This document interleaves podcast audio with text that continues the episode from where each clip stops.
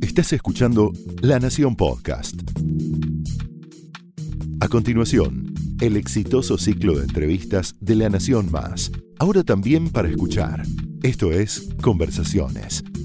En esta edición de Conversaciones, Nora Bar entrevista a Francisco Quintana.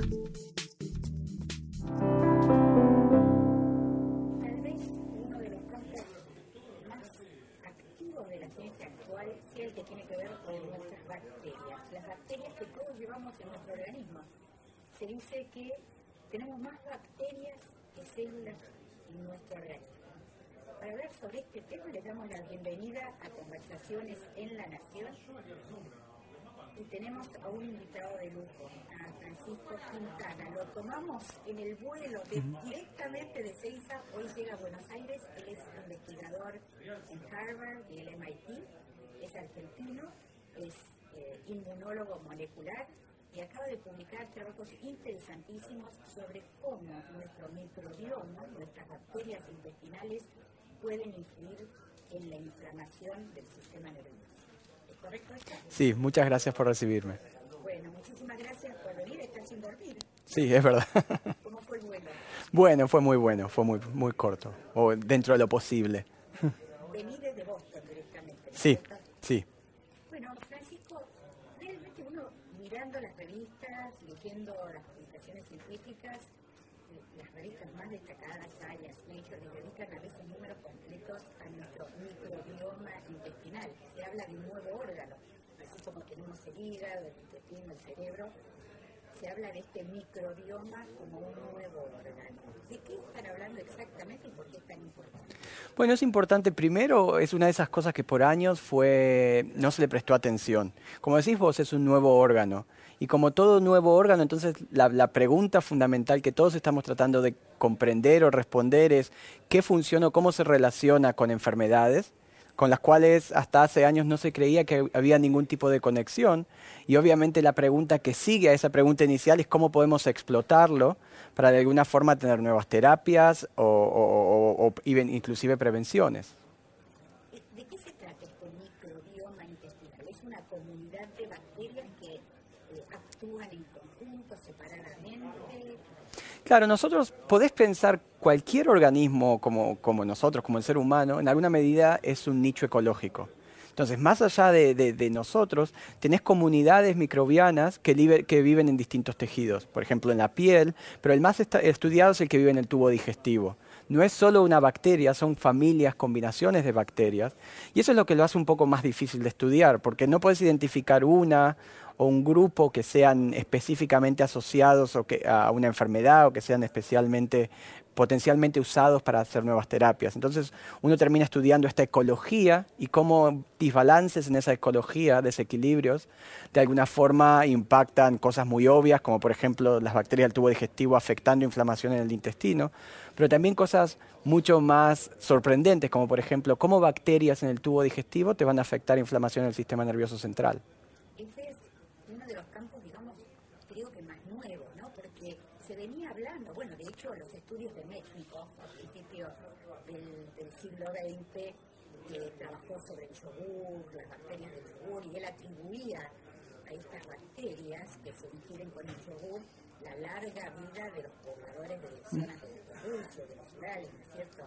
Ahora, eh, uno pensaba o podía intuir, lo que parecía más intuitivo, es que estas bacterias influyeran en la digestión, es lo que tienen masa madre, de hecho influyen, ¿no es cierto?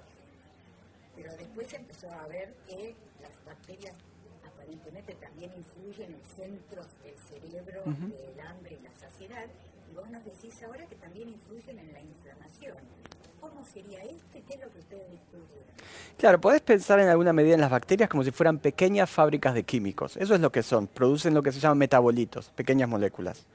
Todo el tiempo nuestro sistema nervioso está expuesto a metabolitos, a químicos que consumimos vía el sistema nervioso central. Por ejemplo, si tomás café, la cafeína de alguna forma tiene que impactar el sistema nervioso central para despertarte o lo que el café te hace, ¿no?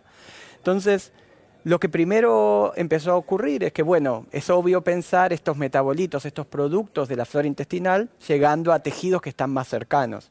Sin embargo, hay algunos de ellos que por sus características químicas, como mencioné, son químicos, pueden alcanzar el sistema nervioso central. Y la pregunta es, una vez que lo alcanzan, ¿qué es lo que pueden hacer?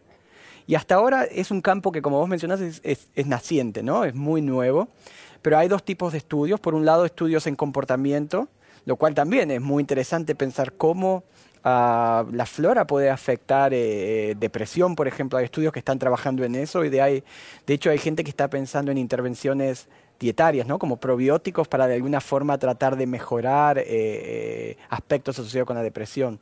Pero también esas mismas productos ¿no? de, las, bacterias, de la flora, pueden eh, limitar la inflamación del sistema nervioso central. Y eso es especialmente lo que nosotros eh, nos enfocamos.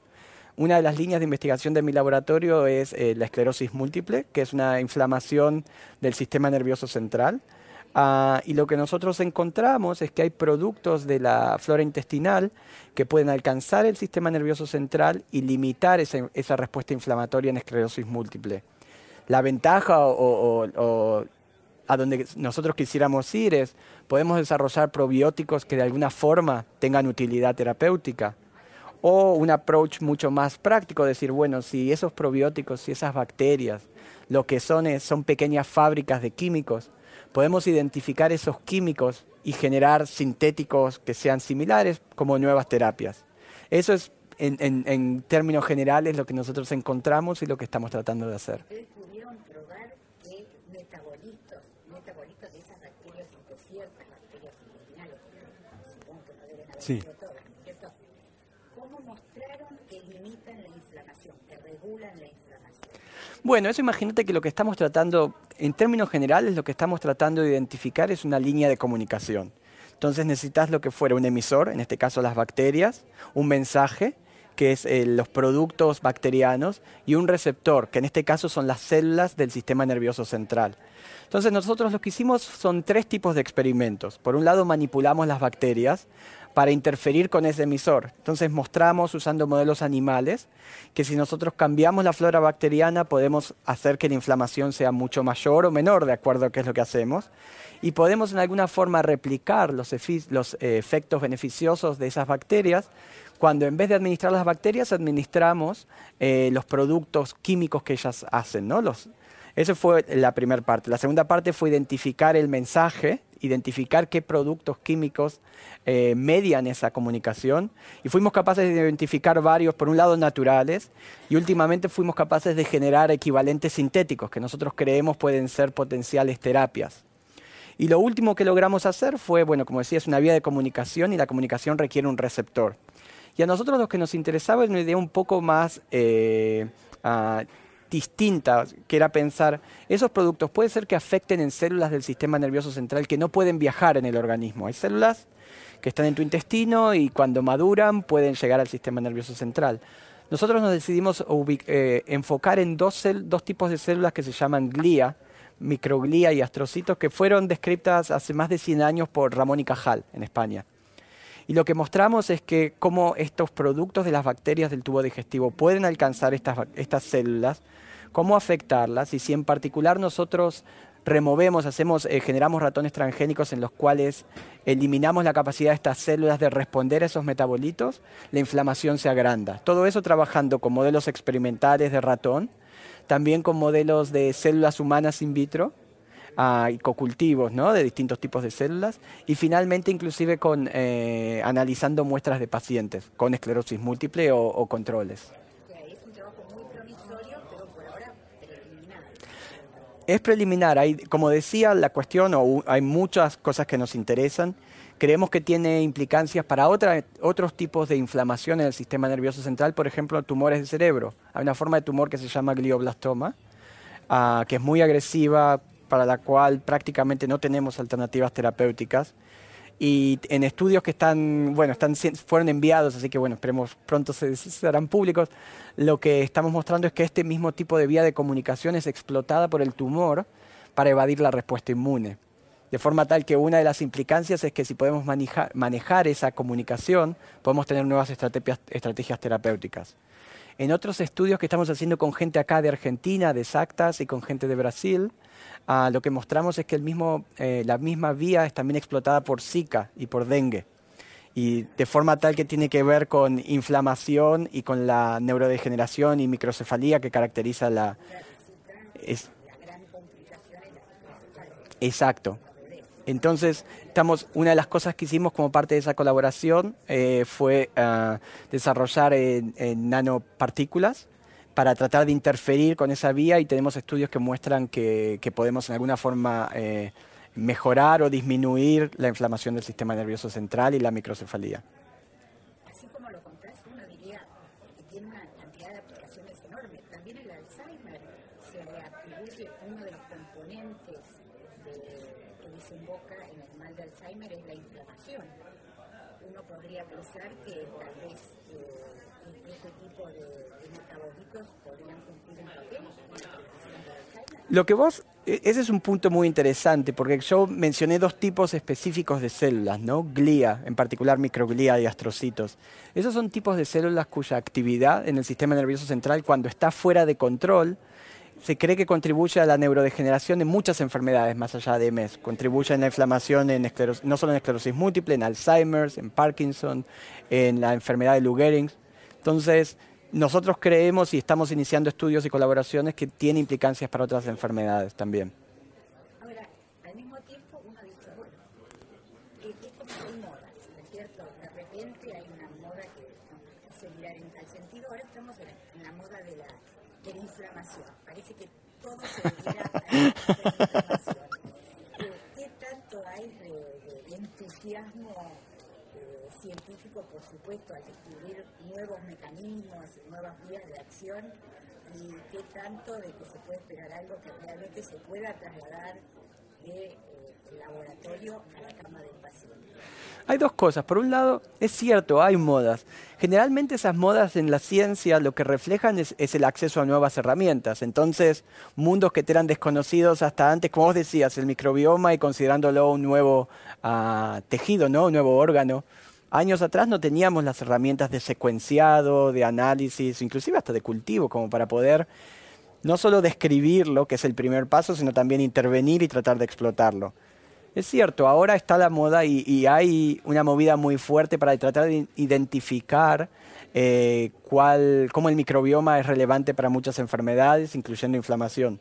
La verdad es que también ya hay muchos trials o hay una serie de trials que están tratando de, ensayos clínicos que están tratando de explotarlo uh, desde el punto de vista terapéutico. Conclusión, yo creo como con cualquier gesta científica, siempre hay muchos proyectos que empiezan, siempre hay muchas ideas que están sobre la mesa y el tiempo eventualmente va a decir cuáles son las más relevantes y cuáles son las que tienen implicancia clínica. En el microbioma es claro que ya hay varios ensayos y es de esperar que haya. Y lo que vos decís es cierto, vos trajiste, hace años que estamos explotando el microbioma eh, en formas capaz más caseras, pero desde el punto de vista clínico. Probióticos hace años que se administran, hay ensayos clínicos de los 80, de los 90. La cuestión es si ahora lo podemos hacer mejor y en una forma mucho más eficiente. De hecho, vos todos estos conocimientos que fueron obteniendo en el laboratorio ya estás tratando o pensando en eh, de alguna manera trasladarlos a una aplicación. Y tenés una, una, una iniciativa, una start, lo que se llama una startup. Una compañía que fundaste para tratar de llevar esto a otro nivel. ¿Cómo, cómo fue, cómo es la, la, experiencia de pasar del otro lado eh, de la mesada del laboratorio? Es, es, es, es volver a aprender, porque en alguna forma Uh, muchas de las estrategias de pensar y los problemas que enfrentamos son completamente distintos en una startup que los problemas que vos tenés en el laboratorio. Y en ese sentido me parece muy excitante, me parece, es, es, muy interesante poder empezar de nuevo y tener que aprender o adquirir un montón de herramientas, ¿no? Obviamente es trabajo en equipo y yo tengo suerte de haberme contactado con gente que obviamente tiene la experiencia desde el lado financiero y de todo ese tipo de cosas que son cosas que no solo no tengo, sino que capaz no estoy tan interesado en adquirir. Uh, lo que estamos tratando de hacer nosotros en particular. ¿Vos los buscaste o ellos te buscaron a vos? Uh, fue una cosa, fue aún fue una alternativa, la cual es nosotros estábamos siendo funda, eh, recibiendo funding de una de una sociedad para la para el tratamiento de la diabetes de tipo 1, se llama la Juvenile Diabetes Research Foundation. Y en particular lo que estábamos haciendo era desarrollando nanomedicinas basado en esta comunicación entre el, microbioma y el sistema inmune y la inflamación. Ah, y lo que hizo esta asociación de pacientes básicamente fue conseguir un inversor que estaba interesado en, empezar nuevos proyectos dentro del área de la inflamación. Como vos decís, parte de también esas modas se extienden, esas áreas de interés se extienden a las biotechs, ¿no? Y básicamente eso fue lo que inició toda una cascada de eventos, que fue empezar a pensar en un potencial producto, si querés, ¿no? una potencial aplicación clínica, cómo desarrollarlo, con quién desarrollarlo, dónde desarrollarlo. Creo que en ese sentido estar en Boston fue útil porque muchas cosas están pasando en Boston y es una, es una ciudad que es muy receptiva y muy vibrante para todo ese tipo de cosas. ¿no?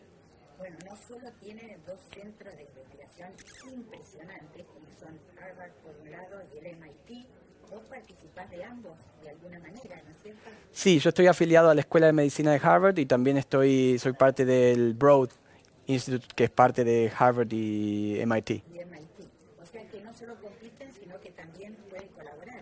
Colaboramos y mucho. De hecho, es un, es un, un, casi una estructura virtual. O sea, obviamente hay laboratorios y todo, pero muchas o la mayoría de los laboratorios están situados afuera del, del edificio de Broad pero lo que hay es una comunidad de técnicas, de herramientas, de, hasta de pensamiento, ¿no?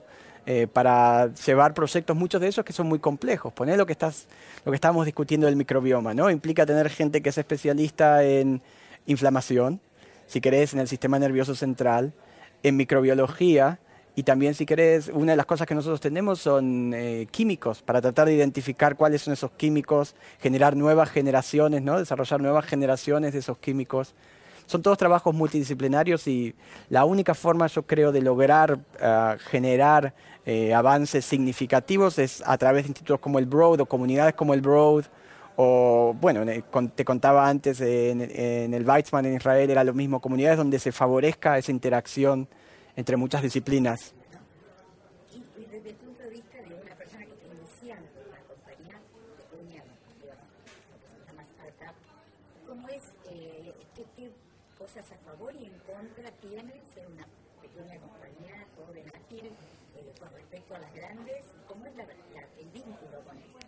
Grandes, gigantes multinacionales eh, que trabajan en el campo de la salud? Bueno, por un lado, creo que ser pequeño te permite ser mucho más ágil, ¿no? Es como tener un auto chico o un colectivo, me imagino que puedes ir más rápido y ser más ágil con el auto chico.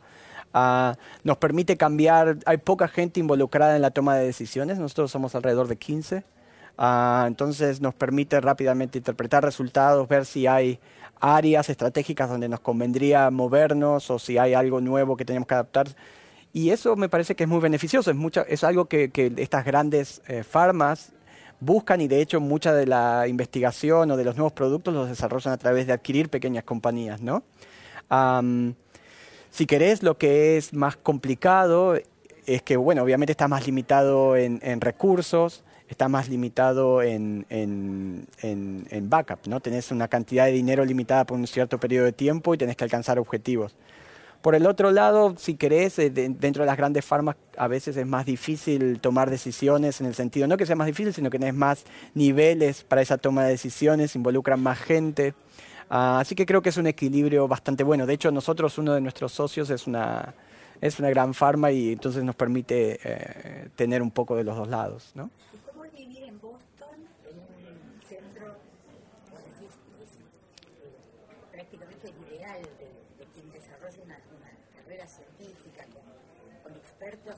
cualquier experto, sino casi los máximos en, cada, campo, ¿no? Eh, y en las áreas de frontera del, horizonte de la ciencia, eh, hay que trabajar 20 horas por día. ¿Cómo es la vida de un científico que compite tanto en la academia como en, la vida privada, ¿no? En la industria privada. es interesante, sí, se trabaja mucho. Por otro lado, muchos de los científicos con los que vas a hablar te van a eh, yo no lo siento como un trabajo. Todavía tengo una actitud un poco casi infantil de decir, bueno, me, sorprende que me paguen por hacer esto cuando lo, podría hacer casi de favor, ¿no? Ah, Y es intelectualmente muy rico, es intelectualmente muy estimulante. Es un poco como estar en una juguetería, ¿no? Ah, y yo creo que en ese sentido no lo sentís como una competencia, o yo no lo siento como una competencia. El límite es que a veces uno no se da cuenta de cuánto uno puede enfocarse y dedicarle a eso. Pero nunca, ni yo, ni, ni la gente con que trabajo, no, nunca lo terminás sintiendo como si fuera, uy, tengo que trabajar eh, X tiempo, sino es más como que, bueno, esto es lo que hay que hacer, cómo lo queremos hacer. Y se vuelve parte de tu día a día, me parece. ¿no? O sea, Yo, yo, por ejemplo, corro todos los días, hago deporte todos los días, pero es cierto... Eh, no, hace mucho frío para lado del río, vivimos lejos del río, generalmente o afuera o en un gimnasio cerca de casa. Pero es cierto que casi todo el tiempo cuando estoy haciendo esas cosas me encuentro pensando en, uh, qué bueno hacer este experimento, qué bueno hacer aquello, o leí este paper, estaría bueno pensar cómo se aplica. Pero también, no sé, tenemos un grupo de amigos muy grande, obviamente tengo mujer y chicos, tenemos una familia muy linda y nos, nos gusta hacer otras cosas también. Ah, es casi tan importante también, porque eso te permite, bueno, hay muchos estudios que muestran que dedicarte a otro tipo de actividades, ¿no? Como que te, relaja y permite que salgan ideas que si no quedarían ah, oprimidas, ¿no? Por el solucionar problemas día a día. Hay muchos que dicen que no hacer nada es lo mejor para... Exacto. Eso, eso es cierto, me gusta también leer cosas que no tienen nada que ver con ciencia simplemente por eso. Ah, y también porque te hacen falta válvulas de escape, por más que sea algo que, que, me apasiona, que nos apasiona, que, que, me gusta, que me da muchas satisfacciones, es muy competitivo, como vos decís. Y como toda actividad tiene frustraciones, ¿no? Eh, o el paper fue, no fue aceptado, o el subsidio no fue otorgado, o este competidor publicó primero. Por ahí del NIH, pero son equipos nacionales de salud de los Estados Unidos, al mismo tiempo tenés que ver por tu compañía. ¿Cómo se maneja esa, esa convivencia? Bueno, hay, hay, hay, una oficina dedicada en Harvard a, a, todo lo que son conflictos de interés. La verdad es que es algo que es muy interesante. Todos los institutos no solo uh, no lo prohíben, sino que favorecen y realmente estimulan la formación de, de estas eh, empresas, porque es visto como una forma eh, de por ejemplo, inmunología, ¿no? Es una ciencia o un área de la ciencia que es muy aplicada a la salud.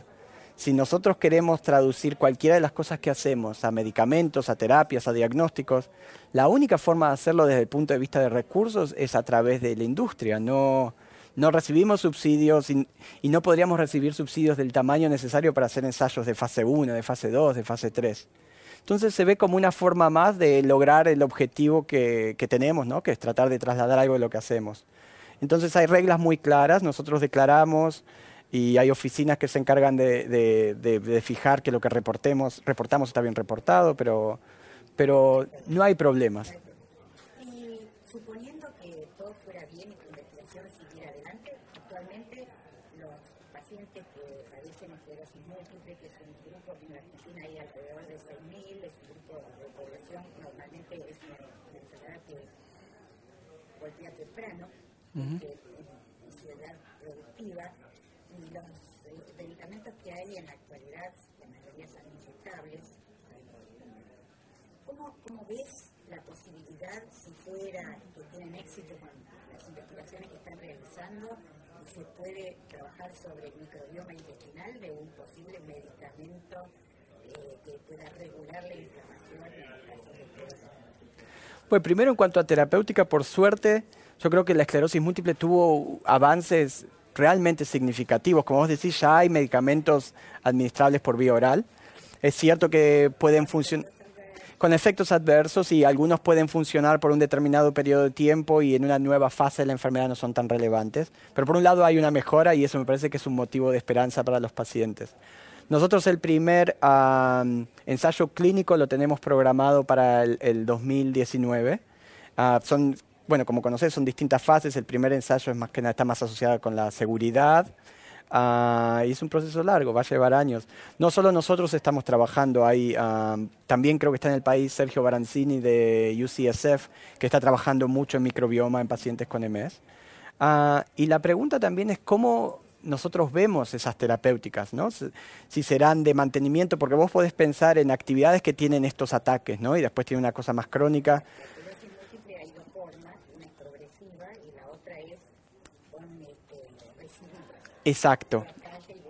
Entonces, una pregunta que uno se puede hacer es, bueno, puede ser usado en combinación con otras terapias, ¿no? Como para mantener un nivel de inflamación bajo control, en combinación con terapias que te permitan resolver más eficientemente eh, un ataque. Yo creo que eso es hacia donde vamos a ir con, los, eh, con, el microbioma explotado de forma terapéutica. Más allá de que haya productos, como yo mencionaba, de, del, micro, del microbioma que podamos desarrollar como químicos y eso sí utilizarlos como una droga en particular.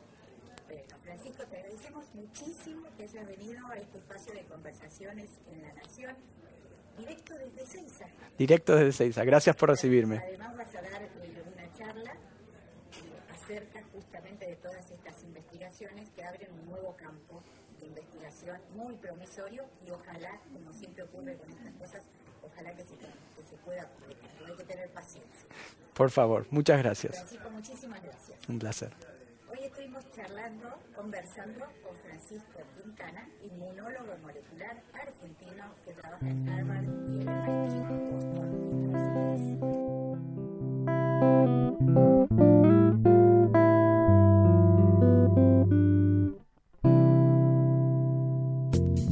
Esto fue Conversaciones, un podcast exclusivo de La Nación.